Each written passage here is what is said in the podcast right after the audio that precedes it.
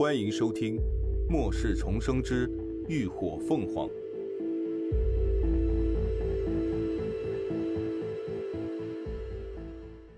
第四十集：夜半歹人。乐乐，想想你妈妈，她只是个普通人，如果连你一个异能者都做不到，你觉得她能做到吗？如果连你都无法保护她，她还能指望谁？林鸾声音冷了几分。授人以鱼不如授人以渔。他能保护他们一时，但保护不了一世。想要活着，就必须拿起武器自保。如果前世他不是一味躲在秦树后头瑟瑟发抖，敢在前期丧尸还未进化时就勇敢面对，那后来的他绝对不会活得那么憋屈。能砍杀一二级丧尸的普通人大有人在。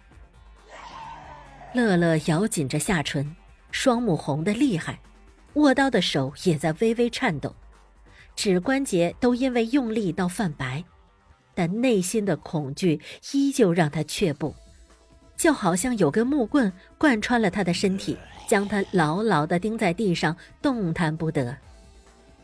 乐乐，你睁眼看清楚，末世就是这么残忍，杀不了丧尸就不能出去收集物资。没有吃的，你和你妈妈就得饿死。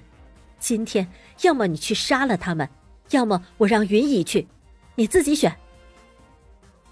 林鸾放下狠话，前世乐乐之所以能够奋起杀丧尸，也是因为受了他妈妈死亡的刺激，而这一世，他妈妈依旧是他的软肋。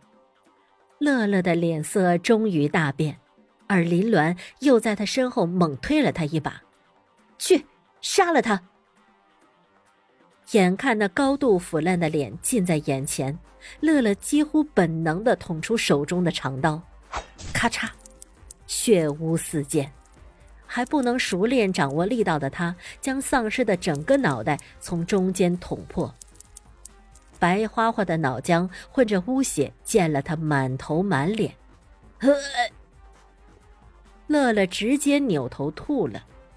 林鸾拍抚着他的背，轻声安抚道：“啊，你做的很好。万事开头难，只要敢动手杀第一只丧尸，那接下来才敢杀无数只丧尸。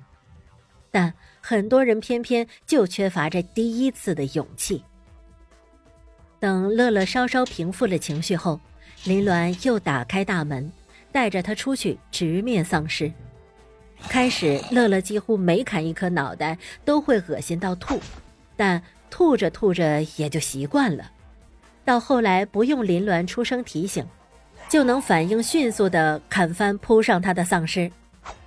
乐乐小时候长得身娇体弱，他妈妈怕他受欺负，送他去学过几年跆拳道，所以他的身手反应要比平常人灵敏许多。一下午，俩人都在小区外浴血奋战，不过基本都是乐乐在战，林鸾只是在必要时才出手帮一把。傍晚回家时，乐乐的脚步都是打着飘的。林鸾开了门，一把将满身血污的他抱进怀里，心里既骄傲又心疼。乐乐紧紧回抱，头枕在云舒的肩上，呢喃着。妈，你放心，我会保护你的。嗯，妈妈知道，我的乐乐一直都是最棒的。云舒笑中带泪，他的孩子真的长大了。林鸾看着眼前的母女情深，心里很是欣慰，只觉得自己所做的一切努力都是值得的，至少。他们母女的人生轨迹已经发生了改变。等到了晚上，一向乐天派的乐乐又满血复活了，还嚷嚷着要回去把他家里的储存粮食都搬过来，不然就太对不起他当初的劳心劳力了。林鸾自然笑着答应。夜已深，世界又陷入了一片黑暗之中。满天都是绚烂的星辰，却无人有心欣赏。此刻，有人正借着夜色的掩护，悄悄靠近别墅。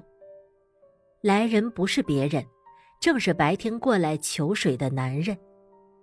看着眼前固若金汤的别墅，他嘴角斜扯，露出一丝阴冷的笑。哪还有白天那副憨厚老实的模样？他悄悄靠近大门，从兜里摸出一串造型怪异的钥匙和小工具，开始小心地摆弄起防盗门的锁眼来。这个男人叫胡斌，并不像他说的是小区里的住户。早年前，他是个专干入室盗窃的贼，因为一次盗窃时被主人发现，失手杀了人，之后他就一直在外逃亡。为了生存，他常常摸进一些主人外出的屋子住上一段时间，有时候遇到主人突然回来逃脱不掉，他就直接出手杀死。慢慢的，胡斌开始享受这种血腥放肆的生活。